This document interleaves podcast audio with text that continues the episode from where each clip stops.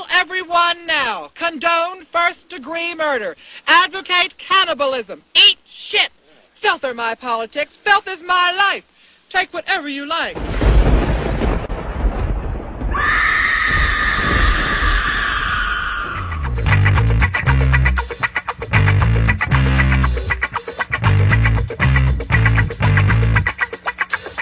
Ai, tô sem gesso. Ó, agora eu tenho duas mãos. Olá, seja bem-vindo ao Esqueletos no Armário, o seu podcast de horror queer criado por três viadinhos mórbidos. Hoje a gente está iniciando a nossa programação especial do mês do orgulho, falando sobre a única pessoa LGBT que importa na indústria do cinema. Eu sou o Luiz e eu odeio a Suprema Corte. Eu sou o Álvaro e acho que devemos fazer Morte Viu Grande de novo. Uh, eu sou o João e na última semana do mês eu vivo igual a Divine desse filme. Não está?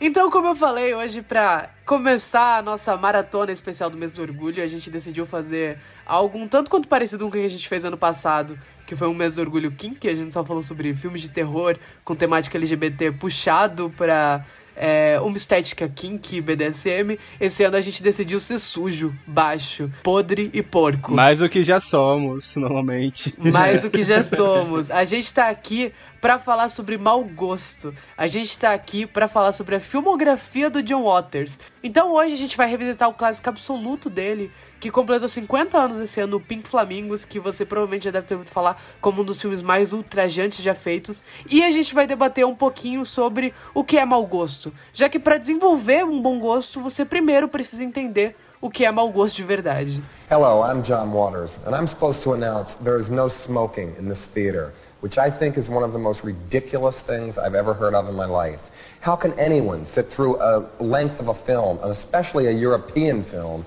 and not have a cigarette?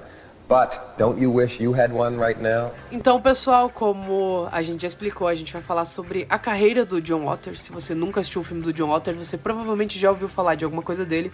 E você provavelmente já ouviu falar de Pink Flamingos, que é o foco desse programa. É o filme mais nojento e ultrajante de todos os tempos. Mas para falar de Pink Flamingos, a gente tem que entender alguns conceitinhos básicos, principalmente sobre o cinema queer e um pouquinho sobre quem é o John Waters. Então, o John Waters ele é um cineasta, ator, escritor, jornalista, artista visual e colecionador de arte estadunidense, de acordo com é, Wikipedia, sua fonte mais confiável de qualquer notícia. Ele nasceu em 1946 em Baltimore, em Maryland, nos Estados Unidos, que é onde praticamente todos os filmes dele se passam. E o Pink Flamingos não foi o primeiro filme do John Waters, como muitas pessoas acham. É, na verdade, ele tinha dirigido outros dois longa-metragem além de curtas antes desse filme. O primeiro deles sendo O Mundo Tracho, de 1969, que é um filme mudo, basicamente, sobre alguns dos temas que ele vai falar no resto da carreira, é, perversões e tal. Tem uma história sobre um pervertido que ataca mulheres, que ele é podólatra e ele fica é, lambendo o pé de mulheres. E é um filme feito nos anos 60. É interessante, vale a pena ir atrás de Mundo Trash. É um pouco difícil de achar, mas pela internet você encontra. E o segundo filme dele, que é um clássico também chamado Multiple Maniacs, que é de 1970. É, a partir desses filmes, em 1972, ele lança esse manifesto pelo mau gosto, né? Que é um exercício em mau gosto, como o próprio filme era vendido, que é o Pink Flamingos. Mas para entender um pouquinho do que faz Pink Flamingos importante, a gente tem que entender um pouquinho sobre o que é camp. E para explicar, porque a gente vive falando no programa, mas eu acho que a gente. A gente já falou algumas vezes abertamente, mas é bem, sempre bom uh, relembrar, principalmente as pessoas do que é camp, camp, camp, porque a gente vive falando isso, mas a gente nunca explica. Basicamente, camp é uma palavra cunhada. Já existia antes, mas ela foi cunhada em um manifesto escrito em 1964 pela Susan Sontag. Ela era crítica literária, crítica de arte, ela era uma intelectual que partia para várias áreas, no geral. Isso, e ela escreveu um manifesto é, em 1964 chamado Notes on Camp, né? Notas sobre Camp. E nesse manifesto ela vai listar uma série de regras e uma série de elementos que partem dessa estética que antigamente era. Essa palavra era usada muito para se falar de coisas cafonas, coisas ruins e coisas é, que não são necessariamente boas. Uh, e a Susan Sontag, ela cunha o camp como, na verdade, uma estética como parte de um movimento e principalmente o camp está muito relacionado à arte queer, porque por exemplo camp é tudo que foge de uma estética de bom gosto, camp é tudo que é ruim e às vezes é bom porque é ruim. Nas próprias palavras da Susan Sontag, é bom porque é ruim, é cafona, é extravagante, é artificial, é plástico, não corresponde à realidade e não corresponde às normas também. Uh, inclusive dentro do manifesto da Susan Sontag, se vocês forem pegar para ler, ela vai, entre as coisas que ela cita e coisas e regras importantes que ela fala que definem o que é camp, ela fala que as características mais bonitas de um homem são seus é, atrativos femininos e as características mais bonitas de uma mulher são os seus atrativos masculinos. Uh, então o camp está muito ligado à sensibilidade queer exatamente por causa disso. Ele está ali para desconstruir essas noções de bom gosto e normatividade que são impostas muito socialmente pela gente. E é a partir do camp, uh, do termo camp, que vai surgir todo um cinema e todo um movimento artístico dessa época, principalmente um cinema e um movimento artístico queer. Inclusive, é, muitas pessoas lembram e muitas pessoas descobriram que era camp por causa do Met Gala. Uh, e eu acho que só o fato de ter existido um Met Gala com o tema camp não é camp. Mas a coisa mais camp daquele Met Gala é o meme do Looking Camp Riding the Eye. Nossa, porque sim. aquilo foi aquilo, camp, Ela foi muito camp naquele momento, tá? foi a coisa mais camp daquela, daquele, daquele negócio. Porque um monte de gente rica usando roupa exagerada não não é camp, sabe? Usando roupas de alta costura, não é camp de verdade. Mas pra quem não conhece essa história, quem que era essa, essa Era uma modelo, esqueci o nome dela. Uma loira. É uma loira. É uma loira modelo. Tava se preparando pro Met Gala e ela postou uma foto no Twitter com um negócio de maquiagem que só apareceu o olho dela escrito Looking Camp Riding the Eye. E daí, quando ela foi pro Met Gala, ela estava usando a roupa mais básica do mundo. E isso foi muito camp da parte dela. Foi a coisa mais camp relacionada àquele dia. É a coisa mais lembrada desse evento, inclusive. Sim, foi, foi pavoroso. Dos piores. e depois dessa grande introdução sobre o que é camp e quem é o John Waters, eu gostaria de perguntar para vocês, meninos. Quem é o John Waters? Pelas palavras de vocês. Por que é importante a gente falar sobre o John Waters no mês do orgulho? Porque a gente escolheu essa figura tão controversa para nos orgulhar no mês do orgulho, para chamar de nós, pro nosso mascotezinho desse ano. She's the mother I never had. Pai. Uma irmã. Não, Insira aqui o, o áudio do, do Fiuk entrando no, no Faustão cantando pai, sabe? então, uh, o John Walters é engraçado, porque eu só fui começar a conhecer a filmografia dele de verdade ano passado, acho. Pro podcast. Uh, mas eu acho que é algo, inclusive, a gente comentou no episódio que a gente fez ano passado sobre Serial Mom, uh, que é um dos meus filmes favoritos dele também, que ele meio que sempre foi aquela figura onipresente, sabe? Ele sempre esteve lá, ele sempre esteve em coisas que a gente consumia. E é engraçado quando a gente, pelo menos na minha experiência pessoal, quando a gente finalmente é, vai conhecer a, a filmografia dele, tudo meio que faz sentido. Eu não imaginava que aquele cara que exibicionista que abre o casacão no começo de Hairspray era ele, sabe? Eu não sabia que ele era uma pessoa importante, mas ele tava lá na minha vida desde que eu era pequeno. Ou na, aquele personagem dos Simpsons que ele faz, que foi super simbólico, que foi, se não me engano, foi o primeiro personagem gay dos Simpsons, ele faz o amigo do, do, do Homer e é aquela coisa muito simbólica. E esse episódio é muito bom. É muito bom. É, mas ele tava sempre lá presente, é, é, é, literalmente o pai que eu nunca tive, sabe? ah, e é engraçado quando fui começar a conhecer a filmografia dele uh, pro podcast e é, é, realmente foi uma experiência.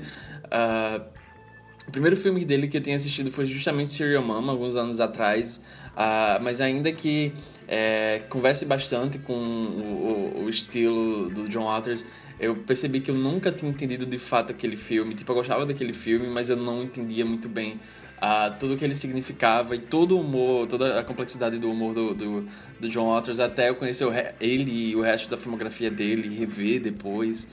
Uh, e foi bastante uma experiência para mim ter assistido o Pink Flamingos, já que a gente tá falando né, do, do Pink Flamingos nesse episódio, uh, ter assistido o Pink Flamingos pela primeira vez ano passado e ter revisto agora pra gente gravar esse episódio, porque foram experiências completamente diferentes, mas que se complementaram bastante. Uh, eu acho que da primeira vez eu tive bastante aquela a, a experiência mais reacionária, não no sentido de reaça, mas tipo que, que, que, puxou toda aquela reação involuntária de você, porque enfim, é, são coisas sendo mostradas ali para você. Uh, e eu acho que eu pude aproveitar muito mais o filme, todo o modo filme é, revendo dessa, dessa outra vez. Inclusive, eu até soltei algumas falas que eu nem lembrava que eu, que eu tinha assim na minha mente, cravadas na minha mente, mas eu tinha, sabe? E foi quase como se eu tivesse uma sessão assim de midnight, assim, dentro de casa. Eu queria muito assistir esse filme com os amigos, assim, alcoolizado, sabe? Num, num, ambiente assim que todo mundo. A gente vai fazer, a gente, a gente vai, vai fazer. fazer. A gente tem que Algum fazer. dia vem aí. É. Uh, nossa, vai ser uma delícia. Uh, e. E é, cara, eu hoje em dia o John Waters é um dos uh, meus diretores favoritos e é essencial para qualquer qualquer jeitinho queer conhecer a filmografia dele. Eu acho que é um humor que, sendo bem sincero, uh, um hétero pode até quase entender, mas ele nunca vai entender completamente. É um humor que realmente abraça toda a queerness, o elemento queerness do indivíduo. E é, é quase como se você tivesse. A, a sensação que eu tive. É, que eu tenho é quase como se você tivesse com seus amigos. É como se eu tivesse com vocês, cara. Tipo, assistir os filmes dele é como se eu tivesse gravando um episódio com vocês. É um humor muito específico que a gente se entende, sabe? Tem, tem, tem uma troca muito específica. É o humor da Trixie Mattel e da Katia, sabe? É, é, é, sabe? É muito específico, cara. É muito específico. Eu me sinto abraçado. Eu me sinto abraçado assistindo os filmes dele. Então, eu conheci o John Waters mais cedo do que eu deveria. Tipo, então, quando eu era criança, eu comprei aquele livro Mil e Um Filmes para Ver Antes de Morrer. É, isso acontece quando você é uma criança que não tem amigos, sabe? Você gasta tempo com outras coisas. Aí eu comprei esse livro quando eu... Por que você tá me atacando? Eu lembro que, ó, folheando o livro, eu lembro que tem uma página lá que é específica pro Pink Flamingos. E, tipo, é a foto da. Eu lembro claramente que a foto da que tem lá é a cena da Divine segurando a cabeça de porco. E daí, quando as primeiras coisas tá dando lá, tipo, ah, é o clássico trash, ser assim. E na época eu associava, tipo, trash com um filme engraçado, sabe? Então eu fui ver achando que havia, tipo, palhaços assassinos do espaço geral. E eu encontrei aquilo. E como eu disse, eu tinha uns 13 anos quando eu vi isso, não recomendo a experiência de ver esse filme tão novo assim, dá danos irreversíveis. É, como você pode perceber, é uma constante esse podcast eu falar que eu vi coisas mais novas que eu deveria. Acho que isso é bem preocupante. Mas diz muito sobre mim, eu diria. Foi um choque danado ver esse filme muito novo. É, aí, anos depois, eu acabei vendo o Mamãe é de Morte, né? O Seu Yamon, que é uma entrada mais acessível pro, pro universo do John Waters. Que é um filme que ele continua com o humor dele extremamente ácido, com as críticas destrutivas dele, só que. Enfim, ele tá fazendo de um outro contexto, ele tá, tipo, uma, fase mais acessível, digamos assim. É um filme de estúdio, tem pessoas famosas e tudo mais. E, enfim, daí pra frente comecei a, a procurar mais sobre ele, como o João falou, tipo. Nós consumimos muita cultura norte-americana, é interessante perceber como ele tá em toda parte por lá. É, ele vai, tipo, ele faz aparições, sei lá, ele fez aparição no filme do Jackass, ele faz aparição em Drag Race, ele é a figura que tá sempre rondando a cultura norte-americana. E a grande parte que, tipo, ele é quase que esse artefato cultural da contracultura que meio que sobreviveu até hoje, sabe? Eu acho que nós, enquanto pessoas LGBT, é interessante ver, tipo, ele. Um artista dessa fase continua vivo, continua atuante. Ele continua tão ultrajante quanto na época que ele estava nativa, já que ele faz, lá, mais de 20 anos que ele não dirige nada. E eu acho que ele, ele é uma figura que ele resgata muito esse espírito do, do sujeito queer como essa figura disruptiva, essa figura que causa um certo ruído no ambiente que tá, essa figura que não tá interessada em se encaixar, mas sim em justamente por causar um ruído ou abalar as estruturas que estão em volta delas. Evi, ele é uma figura que eu acho muito essencial, que é, continuamos revisitando. E eu acho incrível que, como eu disse, ele continua sendo essa figura que dá entrevistas e sempre dá umas opiniões que causam de alguma forma. Anualmente sai a lista de 10 filmes do ano dele filmes favoritos do ano, daquele ano pra ele. E é sempre, tipo, um evento, praticamente. Então acho que é muito importante nós continuarmos. É, nós nos voltarmos bastante pra ele, sabe? Eu acho que ele é uma figura que falta um pouco esse espírito é, na, na comunidade LGBT, ou no espírito LGBT mais mainstream, digamos assim, sabe? Acho que é uma figura que nós temos que voltar pra ela constantemente. Quando eu penso no John Waters, eu acho que ele é, tipo, verdadeiramente subversivo, só que sem prepotência, sabe? Ele parece estar se divertindo muito fazendo aquilo, sabe? É, ele é subversivo e ele é subversivo, ele não está tentando ser subversivo, ele só tá, tipo, fazendo a parada dele, se divertindo muito, sabe? sabe um murro no Las Von Trier e os outros lá, sabe? mas eu não lembro o primeiro filme do John Waters que eu assisti, eu realmente não lembro, mas eu lembro. Eu lembro do Pink Flamingos como Acho que todo mundo lembra do Pink Flamingos como talvez o primeiro filme que você teve consciência de que era um filme do John Waters, ou que você já ouviu as pessoas falando do John Waters. Eu acho que eu cheguei, eu não lembro se eu comentei no episódio que a gente fez sobre Mamãe de Morte ano passado, mas para mim o John Waters, ele, o Pink Flamingos, ele tava muito nessa bolha de filmes que você não assiste de verdade, você só escuta falar neles, sabe? Até o filme que você só vai, você vai lá e você assiste, você descobre que tipo é um filme de verdade. e... Você vê nas listas de filmes mais perturbadores de todos os tempos, sabe? Ele tá. Ele tá sempre condado num imaginário popular e num, numa nessa constante de ser lembrado por ser, tipo, ultrajante, nojento, horrível e absolutamente todos os adjetivos negativos que você pode atribuir a alguma coisa. E as pessoas ficam revoltadas falando sobre esse filme. Ele completou 50 anos agora em 2022. A gente fez um post de comemoração dos é, 50 anos do Pink Flamingos no Escalas e tinha gente puta lá no post. tinha gente muito puta. Eu fiquei assim, meu Deus, esse filme tá fazendo 50 anos e ele continua provocando, né? Que é algo bem raro. Tipo, geralmente filmes eles perdem esse potencial de choque com o tempo. E o Pink Flamengo, 50 anos depois, continua aí causando reações, sabe? Tipo, junto com um Salô, sabe? Tipo, esses filmes que, é... que não perdem o impacto com o tempo. É, e, e, até sobre isso eu acho interessante que eu tava. Quando a gente tava se preparando pro podcast, eu li um artigo muito bom. Ah, o nome do artigo é Pink Flamingos and the Good Bad Taste. E ele vai argumentar sobre essa coisa do John Waters, sobre o, o filme Pink Flamingo ser um exercício de mau gosto. O filme se vende como um exercício de mau gosto. E ele fala sobre como o filme ainda tem essa habilidade de nojar e chocar mesmo com 50 anos depois. E mesmo dentro da filmografia do próprio John Waters. Até quando o John Waters. Só que como. Até quando o John Waters foi pro mainstream, ele ainda mantém o espírito dele, mas esse filme ainda é algo notável e algo que se destaca dentro da filmografia dele. E é basicamente uma dissertação, um estudo sobre isso. E ele fala algo que eu acho muito interessante, que ele fala que o motivo do filme sobreviver no imaginativo popular durante 50 anos não é apenas porque ele é baseado em choque gratuito, mas é que o John Waters, ele é um mestre do bom mau gosto. Ele sabe muito bem o que ele está fazendo. E ele sabe muito bem utilizar tudo que o filme está é, todas as possibilidades do audiovisual e todas as possibilidades do que aquele filme tem para passar a mensagem dele por mais torpe, estranha e completamente maluca que ela seja. E eu acho que o filme ele é muito forte, ele é muito chocante, ele é muito engraçado, ele é terrivelmente engraçado. Eu acho que ele tá longe de ser o que as pessoas pintam ele.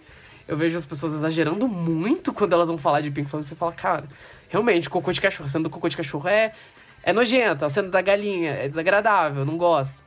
Mas, tipo, o filme no geral, ele é, tipo, hilário. Ele é hilário. Ele é, ele é ultrajante na mesma medida que ele é muito engraçado. Tipo, ele é muito engraçado, ele é muito inteligente ao mesmo tempo que ele é muito burro. Eu acho que poucos filmes conseguem ser tão 8 ou 80 quanto Pink Flamingos em absolutamente tudo que ele se propõe. E é isso, eu adoro, eu adoro esse filme. o John Waters ele sabe muito bem como desarmar quem tá assistindo, sabe? Ele é aquele humor dele que você não sabe se você ri, se você fica incomodado.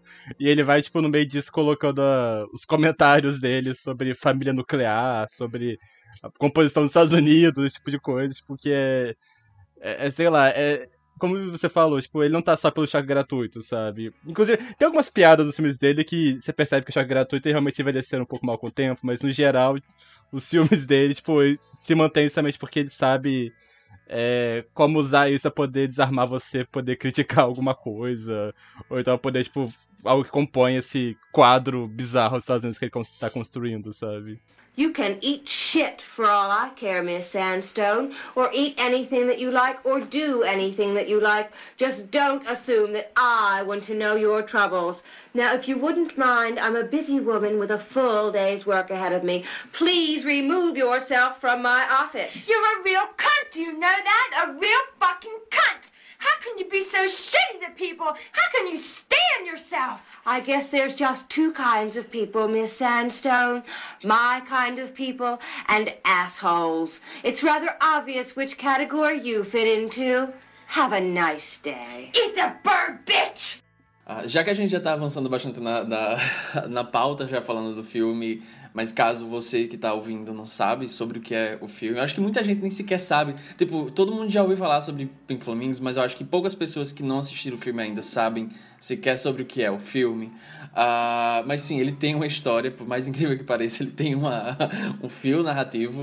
Uh, então, o filme segue essa personagem, Divine, que é interpretada pela Divine, uh, e ela é uma mulher que ela basicamente tá sedenta pelo título de ser a pessoa mais suja e porca e doente do mundo. Ela vive nesse parque de trailer com uma família completamente desequilibrada dela.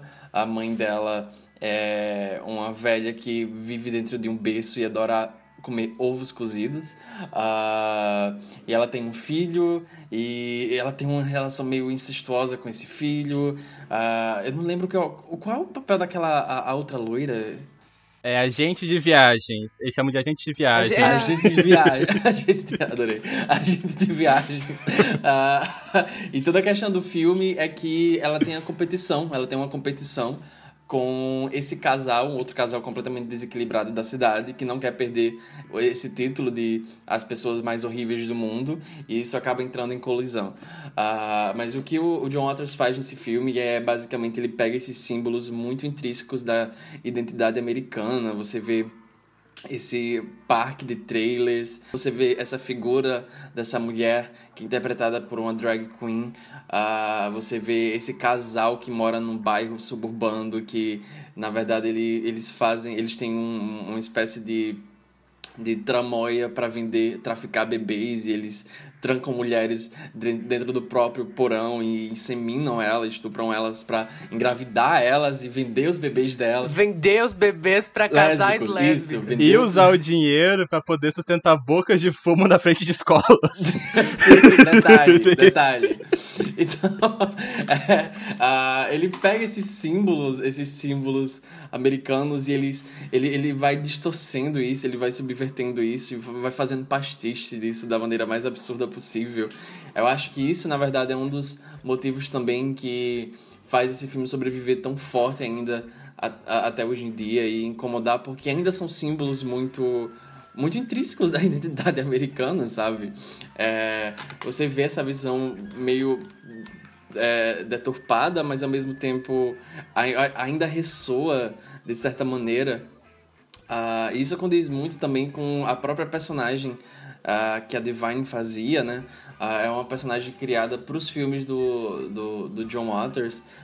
o próprio nome Divine foi ele que deu para ela, sabe? E foi, eu lembro, eu tava vendo um documentário, inclusive fica a recomendação, chamado I Am Divine eles falam um pouco sobre a história da Divine e como ela começou nos filmes do, John Waters, a relação dela com ele, com toda a equipe, que é a equipe que eles tinham, né, a família do John Waters ali, que eles faziam esses filmes super baixo orçamento só para eles, sabe? Eles nunca tinham nem sequer pretensão de ser algo a mais do que isso e é, é até um, um, um fenômeno, assim, é meio que um raio dentro de uma, de uma garrafa, sabe?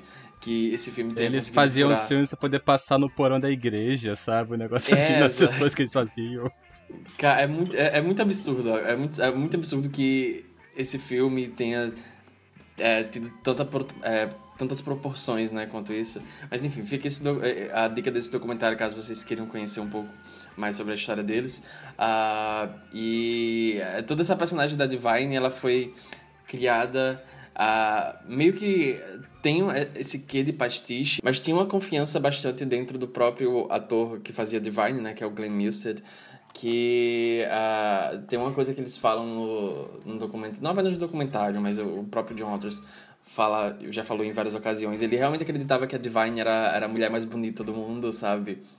E eu acho que é uma relação, era uma relação muito especial que eles tinham ali.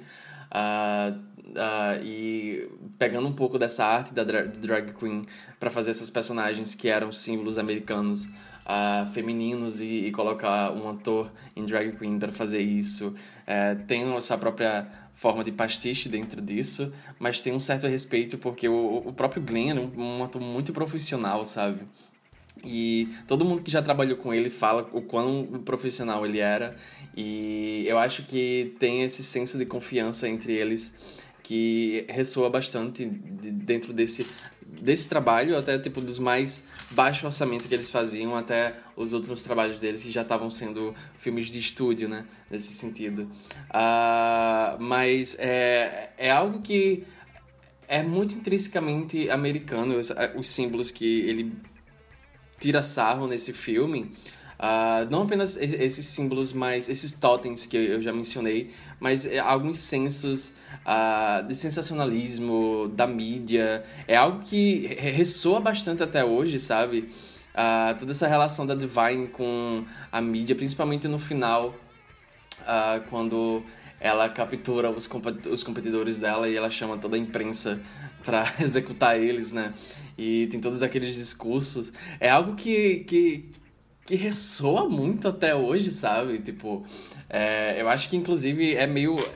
Talvez seja até um pouco mais perturbador as proporções que esses, esses sentimentos tenham tomado hoje em dia do que era provavelmente uh, antigamente, sabe?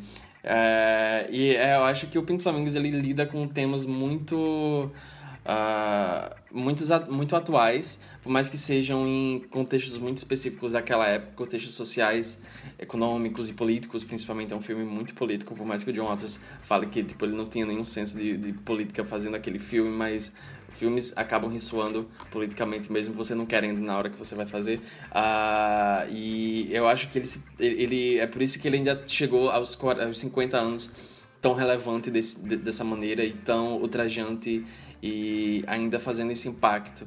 É porque ele ainda conversa muito com o, o que é a nossa sociedade, a sociedade dos Estados Unidos hoje em dia.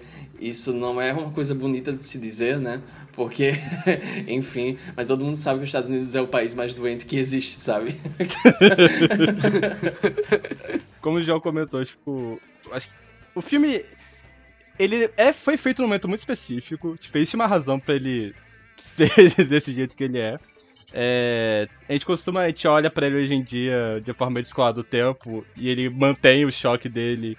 Em grande parte, como já falou, ele ataca estruturas muito elementares, da, não só da identidade americana, mas da identidade mental mesmo, sabe? Família, a nossa relação com a ideia de sucesso também, sabe? Meio que toda a trama do filme gira em torno dessa ideia de competição, de precisar ser o melhor em alguma coisa. Só que no caso, ser o melhor é ser a pior pessoa do mundo, esse é a pessoa mais grotesca do mundo.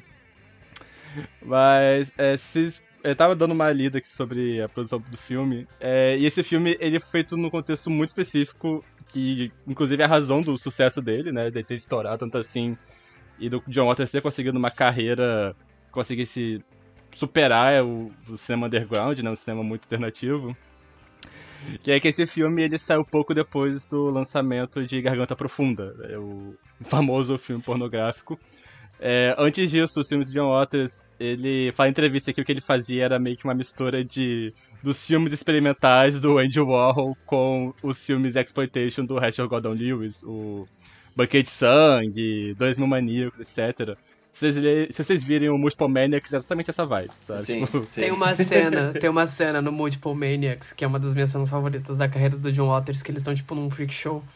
Daí tem várias pessoas vindo e o cara fica falando: venham ver, venham ver, dois queers beijando na boca. Daí tem dois homens se beijando de língua. E as famílias olhando, tipo, completamente horrorizadas. Eles ficam: two queers kissing on the mouth. E os caras ficam se linguando e fica todo mundo. Ah! Eu adoro essa cena. é muito bom que tem uma das vozes grita: Eu acho que é o meu cabeleireiro. Eu amo essa cena. Eu amo Ai. essa cena.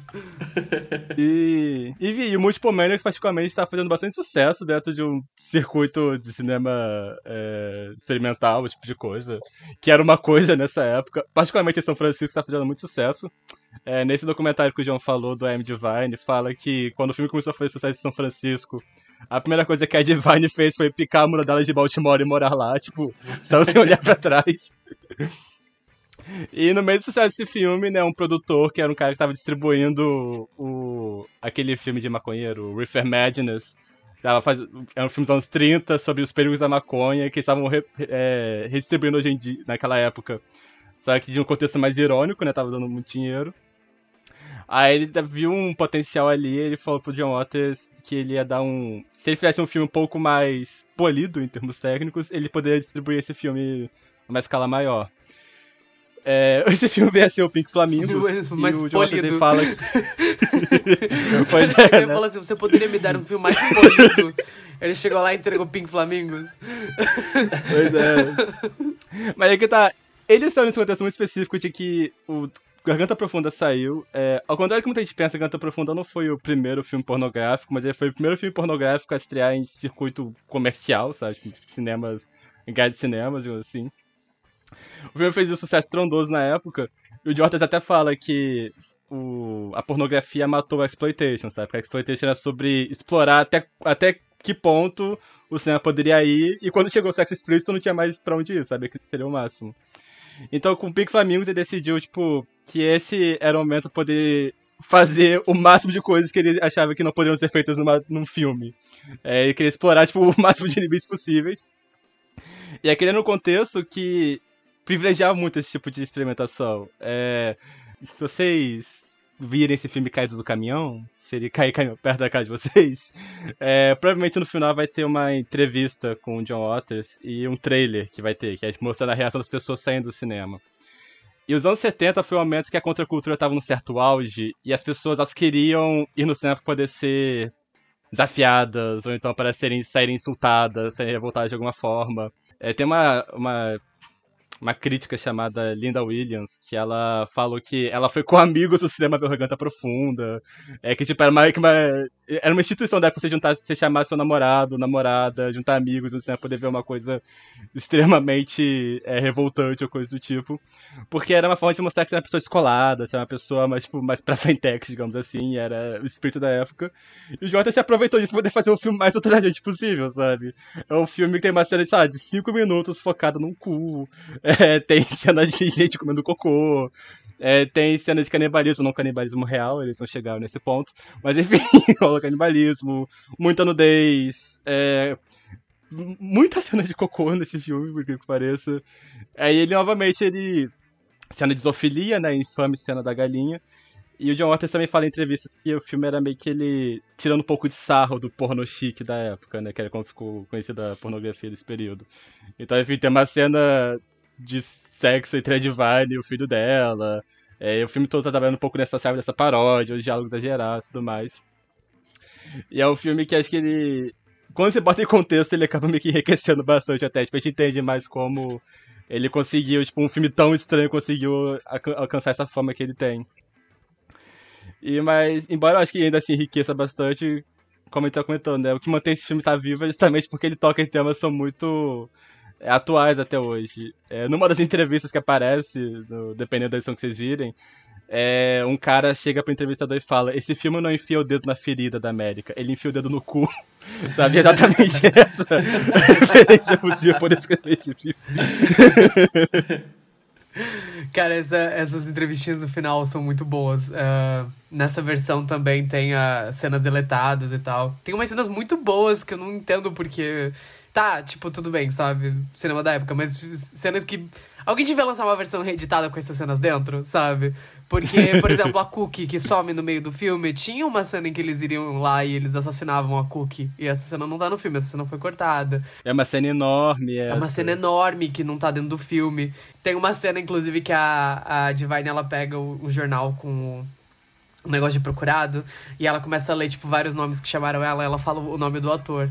Que, que fazia ela nessa. É, Glenn. Isso, ela fala assim: olha só esse nome ridículo que me chamaram nesse, nesse cartaz. e daí ela fica puta porque o cartaz ela fala: ai, é, meu primeiro cartaz de procurado, eles usaram essa foto feia. é muito bom, é uma cena muito boa. Mas eu. Nesse, nessa, nessa entrevista com o Jotter também, ele fala que ah, os defensores dos animais vivem me questionando por causa da cena da galinha realmente, né? A cena da galinha é, é desconfortável de assistir até hoje, sabe? É um negócio. Eu, É. eu, É. eu pulei. Eu pulo, às vezes, Eu ela. pulei. Não vou mentir, não. A gente, a gente foi rever, eu falei, não. assim, não John. Waters, eu te adoro. É, John Waters, eu te adoro, mas eu não sou obrigada. é, você fica assim, eu não, vou, eu não quero ver essa cena, não. Mas o Waters, ele fala nessa, nessa entrevista que os defensores dos animais questionavam ele sobre a galinha. E ele falou, olha... Eu como galinha. eu como animais. A minha galinha, pelo menos, morreu sendo uma estrela de cinema. Ele fala isso nesse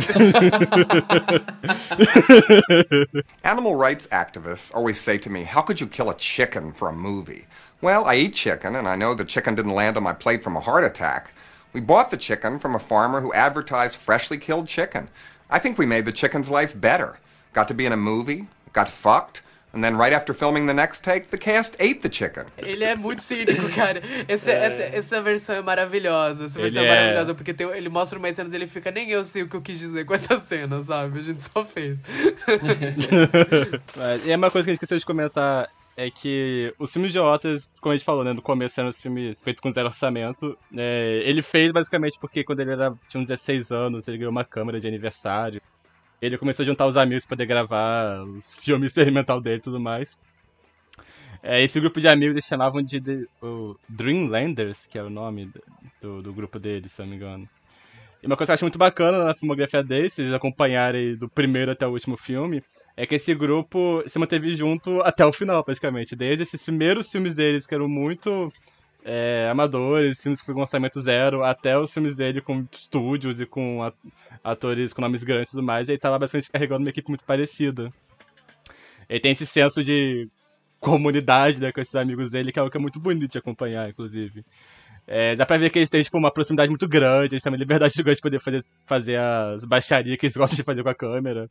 É, você percebe que tem uma camaradagem muito grande entre eles. É, e dessa, enfim, dessa amizade deles acabou, a gente acabou ganhando a Divine e a Big Stone, sabe? Esses dois ícones do cinema que a gente tem hoje em dia. É, é, quando a gente pensa no John Waters, a gente pensa na Divine, mas a Mink Stolio vem junto, sabe? Eu penso no John Waters, eu penso na Mink Stolio. É. Eu fico ansioso pra ver ela em cada É. filme dele que eu assisto. Eu já vi todos os filmes dele, mas Sim. você sempre. Eu lembro de todos os personagens da Mink Stolio. Ela sempre tá fazendo. Um, um personagem incrível. Vocês lembram dela em Sassube Demented? É tão escroto. É tão escroto. A participação dela em Sassube Ela parece Ela, por cinco ela minutos. desligando a bombinha do Cara, menino. Ela desligando a bomba de ar do menino asmático, cara. É. Cara, a cena. Quando ela tá no, no palanque e ela tá, tipo, introduzindo a atriz que vai ganhar o prêmio, né? Tipo, fala assim, ah, tá falando sobre a aba dela, ela fala. É, e pelo seu prêmio e seu papel indicado pro Oscar em Force Entry.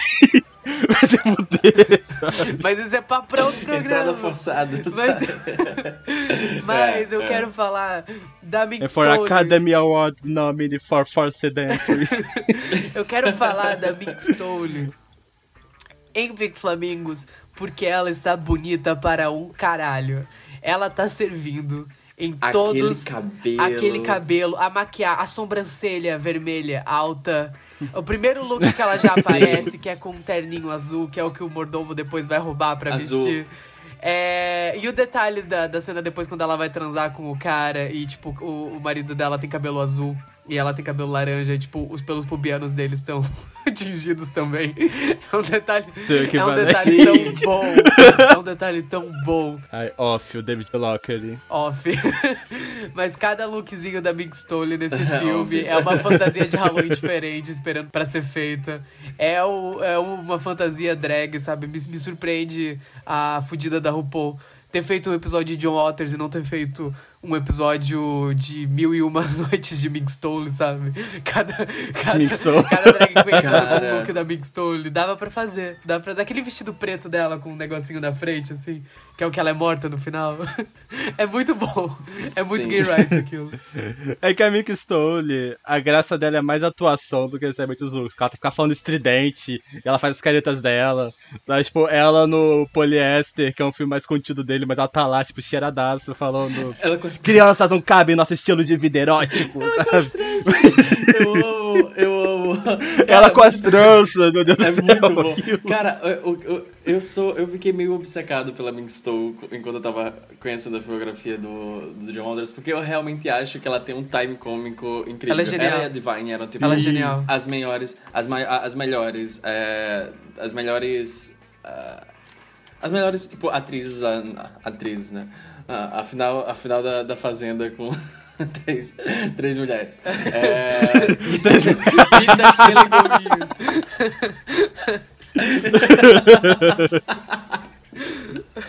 Gominho. Gominho nossa Divine, né? Cara, é, mas eu acho que eu, eu acho ela, tipo, real brilhante, assim, no, no humor. Eu adoro uma da- das minhas falas favoritas do filme. É uma dela, no começo, na primeira cena dela, que ela tá fazendo aquela entrevista de emprego e ela tá dizendo que a moça lá não conseguiu um emprego. E daí ela fala aquela. Aquela, aquela fala, é, I guess there are just two kinds of people, my kind of people and assholes. o jeito que ela entrega essa, essa fala é eu muito amo, bom, eu amo muito cara, nessa é muito cena bom. quando ela É. vai negar o emprego pra mulher e a mulher fica, mas eu larguei o meu antigo emprego pra isso, o que, que eu vou fazer agora? E ela responde assim: você pode comer merda se você quiser. Você pode comer qualquer coisa, fazer qualquer coisa que você goste. Só não supõe que eu quero saber dos seus problemas. É uma frase tão boa. Cada, cada linha desse roteiro é ouro, sabe? Ah, sim. Sim. É, eu sou obcecado Catwalk da Divine pelo centro de. Baltimore. que Tá tocando. Pá, Ao som de ia- Fergie. Foi, foi assistindo Big Flamingos que eu descobri que a Ferg, Clumsy da Ferg é um sample. Eu não sabia. Me pegou muito Sim. desprevenido a primeira vez que eu assisti. Eu fiquei assim, calma aí. Tentando... Contextualizar, né? Tipo, tipo, não, gente, peraí, sabe? O que Rita Von Hunt O que Rita Von Hunt disso? diria É.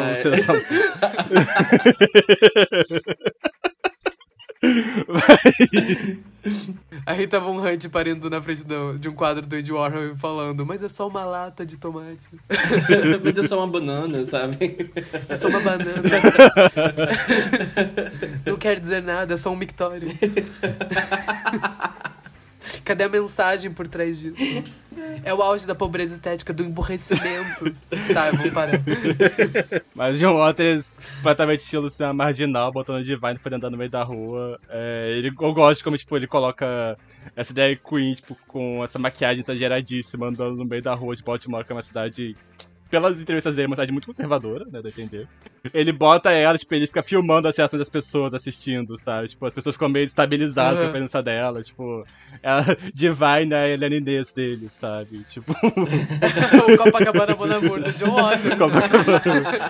Se alguém mostrar Copacabana Bom Amor pra ele, eu tenho certeza que ele vai adorar. É, cara, Divine, tipo, artista natural, sabe? Tipo, a presença de cena dela, sabe? Tipo, é sensacional. Absurda. Todo mundo nesse filme, sabe? Só Ai, que, gente, tipo, a presença todo de mundo cena nesse dela. filme tá incrível. A presença de cena dela é um negócio, tipo, que atrás, sabe? Você não consegue desviar o olhar dela. Ela roubando a carne e botando no meio das pernas. E daí tem aquele cara, o pervertido, chegando com as salsichas. Ah, É só o cara com mais salsichas balançando perto dela. Aí depois ela vai fritar o bife, o bife tá preto. É, Ela botando o bife preto na churrasqueira, meu Deus. cara. É um senso de humor tão específico, sabe? Se você entende, você entende. Se você não É. entende, você não vai entender, É, sabe? e, esse, e esse é o filme que o senso de humor dele, nesse sentido, tá, tipo, mais sem limite, sabe? Nos outros que vieram depois, os que vieram antes, ele pisa um pouco no freio. Tem uma entrevista dele que ele fala que no Multiple Maniacs tem uma cena que a Divine ela come um fígado cru, um negócio assim. Ela come um fígado de boi, uma porra dessa. E ele falou assim: ah, como a gente pode ultrapassar isso no próximo filme? Aí o Big Famigos tem a infame cena do cocô. Ele chegou e falou assim: nesse momento a gente percebeu que não tinha mais pra onde ir, só tem que voltar um pouco. Mais pra frente, só se a gente fizer um filme Snuff. Aí... Eu não sei se realmente ele fez um pouco do freio, mas, tipo, o que não tira o charme de um dos filmes, inclusive, Problemas Femininos, que a gente vai comentar Sim. em outro episódio, é meu favorito dele. Mas essa. O, o fato desse filme não ter limite nenhum é o que torna ele essa criatura meio. meio anômala no cinema como todo. No cinema que. O cinema underground chegou pra gente até hoje, a forma como esse filme conseguiu se infiltrar no mainstream. E vai pensar que, tipo, existe um personagem da Disney que é inspirado na Divine nesse filme, sabe? Tipo, a Úrsula da Pequena Sereia. sabe? É, é tão estranho pensar pois que um filme é, desse se infiltrou tanto assim na, na cultura norte-americana nesse ponto. Sim, ele ter sobrevivido com tanta força 50 anos depois. Tipo, as pessoas ainda se sentem ultrajadas assistindo esse Escandalizadas. filme. 50 anos depois, sabe? escandalizadas. As pessoas falando, meu Deus, como eu vou explicar para as minhas crianças? Mas eu adoro a cena do aniversário. A cena do. É, precisamos comentar sobre amo. isso. Perfeito. É. Que é. Todo mundo fala da cena de cocô, da cena da galinha, mas. A cena que ficou comigo da primeira vez que eu vi, que me persegue até hoje, a cena que eu vejo minha paralisia do sono, é a cena que a câmera faz um close num cu abrindo e fechando no ritmo da música. Que é aquela música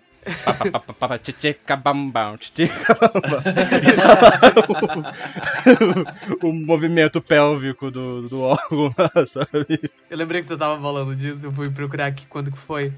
E o, o, o, cantante de Pink Flamingos, ele morreu em 2020. Eu não sei se vocês sabiam disso, Ai, vocês lembram disso. Não. não. A, a identidade dele era meio secreta, ninguém sabia quem era o cara que aparece de calcinha, aí ele tira a calcinha e o cu dele começa a cantar. É, ele morreu em 2020. O nome dele era David E. Gluck. Ele morreu em junho de 2000, 2 de junho de 2020, com 70 anos. Só queria comentar. É eterno em nossos corações. Mas... Eterno em nossos corações. Um beijo pro Kingo. É que ele ali aproveitou a vida. Sabe? Parece. um dos cus mais famosos do mundo agora, olha só. Mas... Um dos cus mais famosos da história do cinema. Mas é, mas a gente tá falando de uma forma meio zoada, mas tipo, acho tão incrível que, tipo, John Waters meio que eternizou essa trupe de gente desajustada que andava com ele, sabe? Ele pegou esse grupo de desajustados de Baltimore, essa cidade super conservadora e super tradicional, e ele conseguiu fazer esse espetáculo com eles, eternizar eles de alguma forma, sabe? Eu acho, eu acho que tem uma beleza muito grande nisso também. E também Sim. acho interessante colocar aqui que é, quando a gente fala que. Eu já vi algumas pessoas questionando sobre Pink Flamingos ser um filme LGBT ou não, porque, enfim, a Divine foi uma mulher cis e tudo mais. Mas acho que o que faz esse filme ser queer não é, tipo, personagens serem LGBT ou não, mas justamente a forma como o filme tá desafiando é, as convenções da época, desafiando a ideia de família, desafiando a tradição ou não, sabe? O filme tá debochando de tudo isso sem limite nenhum, sem piedade nenhuma. E é um filme que não tem, tipo, a menor intenção de falar que, ai, é, por favor, héteros, trata LGBTs como pessoas também, sabe? Ele não tá querendo, tipo, implorando por aceitação, coisa do tipo, ele tá fazendo a loucura dele sem medo nenhum, sabe? Eu acho que a beleza dele é justamente essa. É um filme que celebra figuras marginalizadas, pelo bem ou pelo mal. Sim. Pelo bem ou pelo mal, porque tem muita maldade nesse filme também, é. é uma competição da pessoa mais suja possível, então, tipo, é um filme grotesco. Ele é realmente grotesco, ele toca em assuntos muito delicados, mas eu acho que é nessa. É na paródia e é no humor que a gente encontra, às vezes, os, retra os retratos mais acurados e assustadores da realidade. Né? Eu acho que talvez um drama não falasse tão bem sobre todas as questões que esse filme levanta quanto um filme insano igual Pink Flamingos. Sim. Sim. A cena de exibicionismo é. na rua, que tá como um salame Gente, e o, e o, o cara, o cara tem o, o, personagem que ele é o exibicionista, ele vai lá e ele tem uma cena que ele mostra o pinto com um salame para duas mulheres. Aí tem uma cena que ele vai se mostrar pra uma mulher e ela abre o negócio, é uma mulher trans. Ela abre e ela pernas, mostra o pinto ela... dela pra ele. e ele sai é, correndo. Ele sai correndo. Isso, isso é. Isso é tão. Isso foi feito nos anos 70. Isso foi feito há 50 anos, sabe? É um negócio muito doido de pensar, sabe? No, é... na, na, filmografia do John Waters e como ele, ele, como ele era corajoso, sabe? Tem um, tem um perfil no Instagram que é. O John Waters não tem rede social, mas tem um perfil no Instagram que é meio que homenagem a ele, né? Que é o John Waters Divine Trash. Que um tempo atrás eles fizeram um post sobre essa cena, que essa atriz ela é amiga do John Waters. Ela tá viva até hoje, inclusive. E essa cena, ela foi gravada, tipo, semanas antes dela fazer a cirurgia de redesignação de gênero, né? Tipo, Baltimore foi a primeira cidade dos Estados Unidos que a, a ter, tipo, cirurgia. E ela aparece em outros filmes aí também, tipo, esqueci o nome, mas ela, tá- faz papéis pequenos no Desperate Living, ela também faz os papéis dos filmes maiores dele. Mas enfim, ela fazia parte desse grupo de amigos dele, tipo. E é legal, achei legal, tipo, ela ter topado participar dessa insanidade dele. Tipo, ela tava dentro da piada também, sabe? Não é uma cena que tá, tipo. Não é uma cena que tá tirando sarro dela, sabe? Tipo, não é uma cena, ela não é o ponto da piada dessa cena, sabe? Tipo. É justamente o cara achar que ele tá, tipo, sendo uma figura ultrajante e, e contando limites na própria hétero cisgeneridade dele, sabe? E isso é muito queer. Isso é muito queer. Sabe o que não é queer hearts? Não, brincadeira. É, mas também quero falar muito sobre a. A Edith, que é a que faz a mãe da Divine nesse filme, a mulher que fica no. Ah, Maravilhosa. eu Como ela. assim o Humpty Dumpty era um ovo? X, X! This is just egg paranoia. e se acabarem todas as galinhas do mundo e eu não tiver mais ovos?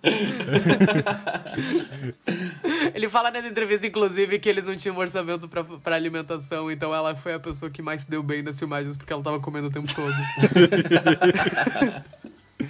Eu deve, é, ela meio que se tornando um novo ícone queer hoje em dia, porque estão constantemente citando a cena dela falando que o mundo hétero é chato e vazio. It's a Icônico. sick and boring life. Eu Eu adoro que no final ela se casa, sabe? Ela se casa com o Eggman, o homem do E sol. vai ser com o feliz. cara dos ovos, ele leva, ele leva ela embora num carrinho de mão. Lenda, cara. tipo, escrito Just Married, com as latinhas penduradas. Eu quero meu final feliz. Eu quero meu final feliz igual ela. Eu quero, eu quero ser carregado no carrinho de mão, sabe? No pôr do sol pelo meu marido. Mas também, cara, é bonito também. Eu acho o Eggman bonito, pelo menos. Sim. O final do filme, né? Tipo, é. A, a Divine e a família dela, eles sequestram o, os Marple, que é esse casal, depois que eles tacaram fogo no trailer dela. Que inclusive, se vocês forem procurar pra cenas do making off, é, o John Waters ele mentiu pros produtores falando que a cena tava sendo feita com segurança, na verdade não. Essa cena, tipo, quase pegou fogo o vestido da Meg Stone, vocês veriam o filme, inclusive. Mas ela consegue sequestrar eles e ela vai fazer uma cena de. Ela chama a imprensa pra poder executar eles. Porque ela quer, tipo, que isso sirva de prova de que é a pessoa mais revoltante do mundo.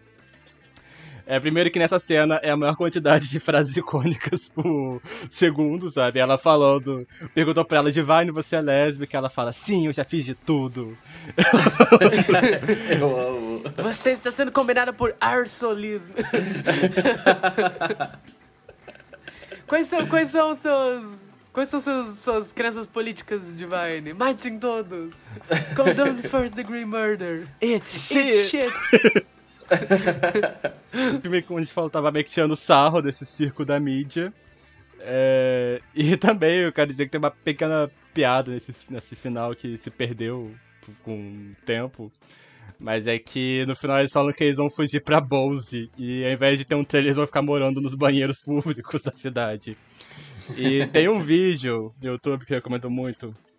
Que é um vídeo chamado John Waters Divine and the Trilogy of Trash que é de um youtuber chamado Matt Baum, que, enfim, ele vai falar sobre esse, o- essa trilogia do John Watts. E ele fala que essa, tem uma piadinha nessa cena, que o lance que na época que foi feito, o Big Flamingos, é, Bose era meio que uma cidade tendo meio que um, um surto de conservadorismo, dessas políticas anti-gay, gay panic e tudo mais. É meio que a John Watts deixando o sarro deles, falando, vocês estão com medo? É, então olha só quem tá indo por aí agora. E aí, né, pra poder fechar com chave de ouro, o- a cena que o Jotas falou que a cena queria vender o filme, a cena queria deixar o filme imortal, que é a cena do cocô de cachorro. Que é nojento até hoje. Essa cena é nojenta.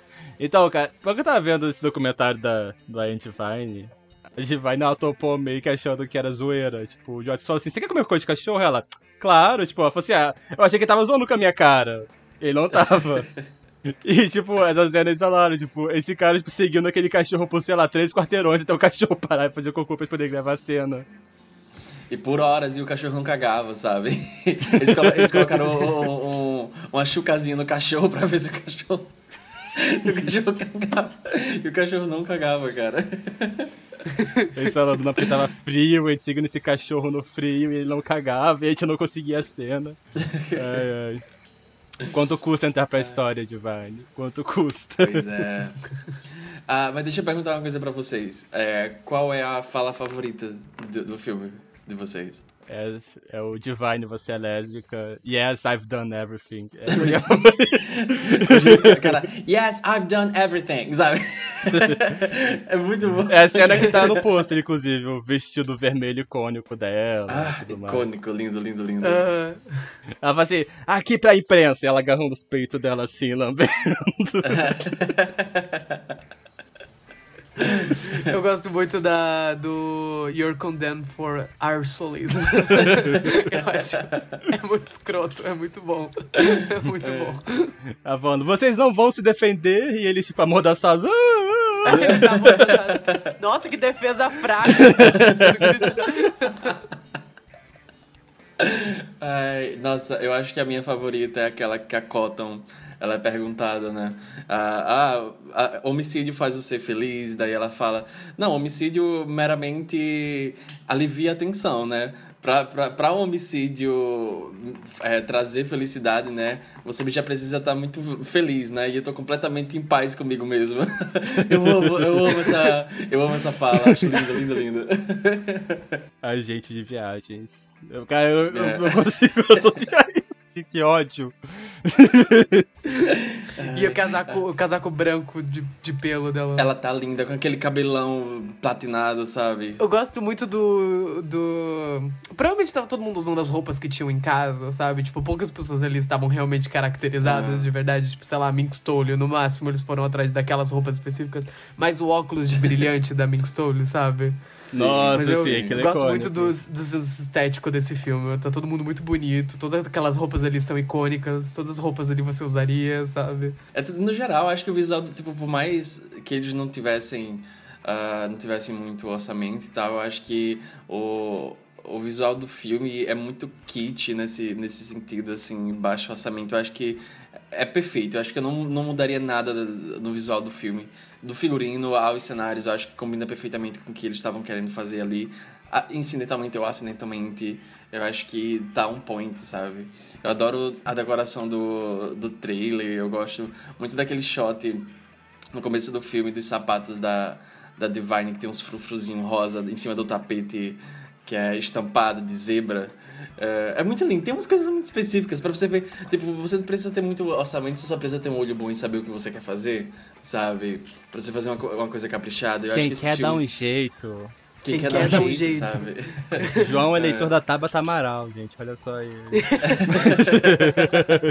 Cara, sabe uma coisa aleatória? Uma coisa aleatória que tinha lido esses dias é que é, eu tinha assistido Pink Flamingos, né? E daí eu tava pesquisando alguns textos sobre. E daí tinha um texto falando sobre que como o John Waters era meio que esse fantasma que tava, tava presente em cada momento do zeitgeist americano, né? Tipo, Simpsons, ah, em Hairspray, essas coisas. E daí eles até mencionaram ele em Search Party, que ele aparece na outra temporada, né? E o personagem dele naquele, na, em Search Party é um cara que ele vende bebês pra casal, casais gays. E daí ele tinha dado uma entrevista falando que era o Full Circle de, de Pink Flamingos. É, velho. Cotton, Cotton! I'm in here! I hear the Eggman! In here! In here, Mr. Eggman! Eggs! Eggs!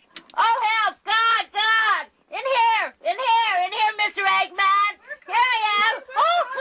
Oh! Oh, the Eggman! The Eggman! Oh! Edie, how's my little princess? Oh! Oh! Mr. Eggman! Oh! Bom, pessoal, então esse foi o nosso primeiro episódio da nossa maratona de John Waters que a gente vai fazer agora durante o mês de junho.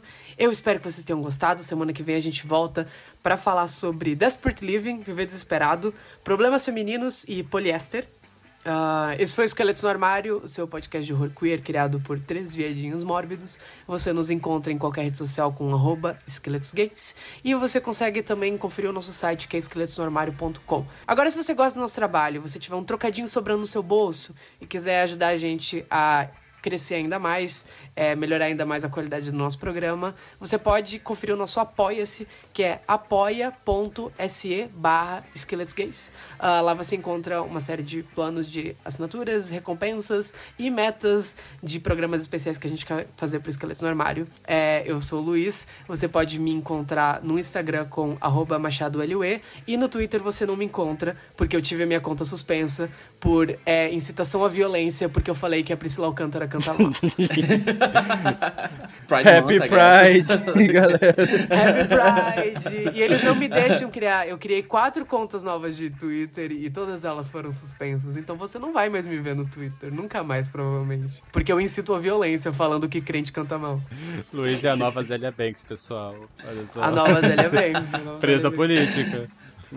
Presa política. Presa... É, tuita assim, Luiz. É, quem eu tenho que mamar vai recuperar minha conta, sabe? Elon Musk. Tuita onde? Tuita onde? Você sabe muito Na conta bem. do esqueleto? Sim. Elon Musk, você prometeu liberdade de expressão, cara. Não tinha nada demais no tweet que eu fiz. Eu só chamava ela de Priscilas Malafaia, sabe? Não tinha nada demais. Ódio a categoria protegida, Luiz. Gente, eles, eles me suspenderam por incitação à violência, gente. Que que é isso, sabe? Quando eu tava sendo atacado pelo, por homofóbico, fã do Johnny Depp, que tava falando que ia é, me matar a lampadada e que eu ia ser um viado a menos insuportável no mundo, eu denunciei a porra e o Twitter não fez nada. A menina que me ameaçou tá com a conta até hoje. Mas aí esse tipo de denúncia, o Twitter vai lá e eles apuram em menos de 24 horas, porque eu fui dormir com a minha conta. Aí aquele tweet, no dia seguinte eu já tava sem a minha conta, né? Então, arroba Twitter. Feliz é, mês do orgulho, é bem fácil botar a bandeirinha, né?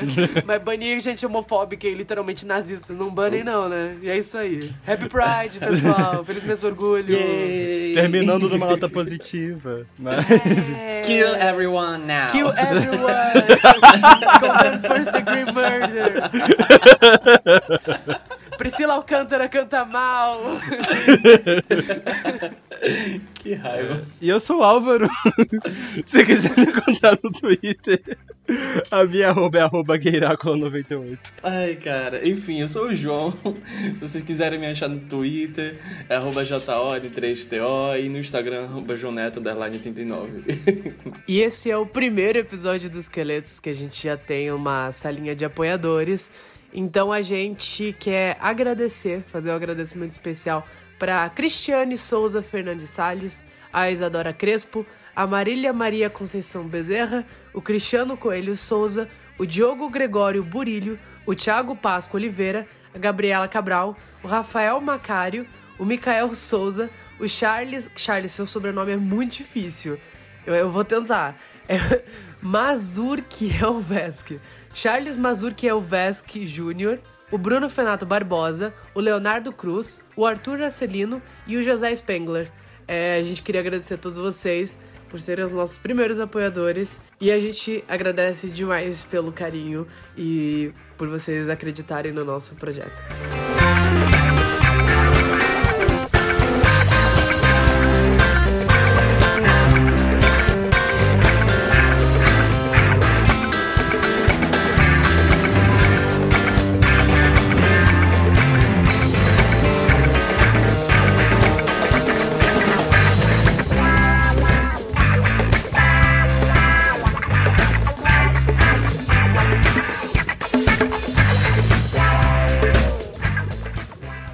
Alguns anos atrás, o Bruce LaBruce, o diretor Bruce LaBruce, se você nunca assistiu nenhum, nenhum filme do Bruce LaBruce, você não sabe quem é o Bruce LaBruce, vai estudar sua vagabunda, ele escreveu um, uma dissertação sobre o camp, que o nome é Notes on Camp, daí barra Anti-Camp, em que ele vai argumentar que dentro da estética camp existem várias subcategorias e que o camp não necessariamente é algo é uma estética que abraça absolutamente tudo dentro do camp é tá no mesmo nível no mesmo patamar ou nas mesmas no mesmo estilo. Então ele vai separar o camp entre subcategorias. Uh, entre essas categorias que o Bruce Labus apresenta ele usa o classic classic gay camp uh, bad gay camp good straight camp bad straight camp. Aí ele fala em high camp low camp Ultra Camp, Bad Ultra Camp, Quasi Camp, Subversive Camp, reactionary camp, liberal camp, conservative camp, intentional camp, unintentional camp e good intentional straight camp. Ah, que são essas categorias que, tipo, seria, tipo, o camp mais puro, no caso, que seria o classic gay camp. Ele vai citar como, por exemplo, a Carmen Miranda, Mae West, John Crawford, Bette, Bette Davis, o filme Whatever Happened to, to Baby Jane. Os filmes do John Waters estão listados como classic gay camp. Em ma- é, camp gay ruim, ele vota and Grace, Queer Eye, Neil, Neil Patrick Harris, Love Victor. Beyoncé, ele listou a Beyoncé, Achei provocativo. Lady Gaga, É, Achei provocativo seu site. alguns filmes do Ken Russell, alguns filmes do Ken Russell, Adam Lambert, Paris Hilton, ou Paris Hilton não, o Pérez, no caso, né, Ah. o Pérez Hilton. O Léo Dias deles. É, o Good Straight Camp, que é o camp hétero bom, ele cita como filmes do Woody Allen. filmes dramáticos do Woody Allen. e tá escrito alguns filmes do John Casavetes. em Bad Straight Camp, que é tipo camp hétero ruim, ele fala Stanley Tucci em O Diabo Veste Prada e Jogos Vorazes. Crepúsculo, Cisne Negro, Star Wars, filmes do Adam Sandler. O próximo vai surpreender. O, o próximo vai surpreender vocês, se preparem. Che Guevara, Parênteses aqui. É, esse do Che Guevara tem um ranço do pessoal aí porque ele foi processado pelo fotógrafo que tirou aquela foto famosa dele, sabe? Tipo, com ventando, que virou Aham. camisa e tudo mais. Ele foi processado porque ele usou essa foto naquele filme dele, do Exército dos Frutas. O cara ficou meio revoltado que usaram a fotografia dele naquele filme e processou ele. entre outros tópicos do camp hétero ruim, ele fala também filmes do Tim Burton, com exceção do Pee-wee, As Aventuras de Pee-wee Herman e o Ed Wood. Arnold Schwarzenegger, Trovão Tropical, aí de novo, Beyoncé, Lady Gaga. e ele termina essa lista com, se preparem, filmes do Baz Luhrmann. em High Camp, ele colocou Oscar Wilde. Faz sentido. Em Ultra Camp, ele coloca o filme Valley of the Dolls, que inclusive é um dos filmes favoritos do John Waters. Ah, e Elizabeth Taylor no filme Boom. É, em Bad Ultra Camp, ele coloca a Liza Minnelli em Sex and the City 2.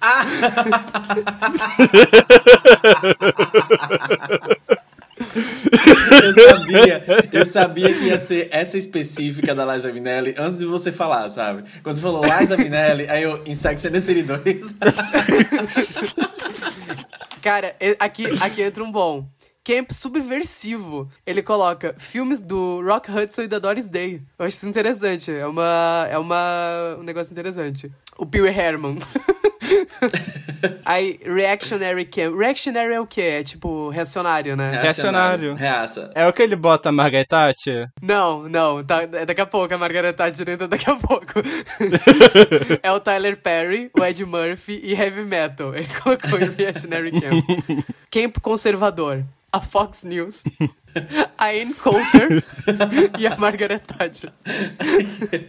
Margaret Thatcher é que mais faz sentido de todas essa lista, tá? De de passagem. Em Intentional Camp, que é camp intencional, que é coisas que são feitas pra ser camp. Ele botou O Iluminado e o Cassino Royale com o Daniel Craig. Nossa. Em é, Unintentional Camp, que é tipo camp não intencional. Aí ele colocou De Olhos Bem Fechados, é, Valley of the Dolls, o filme Valley of the Dolls, e a Margaret Thatcher de novo. Ah, e tem um detalhe, tem um detalhe. Só tem uma coisa que consegue marcar a caixinha de todas essas. A Parker Posey. a Parker Posey. Ela consegue a ser Parker todas. Em Pânico 3. Três. a Parker Bowles em Pânico 3.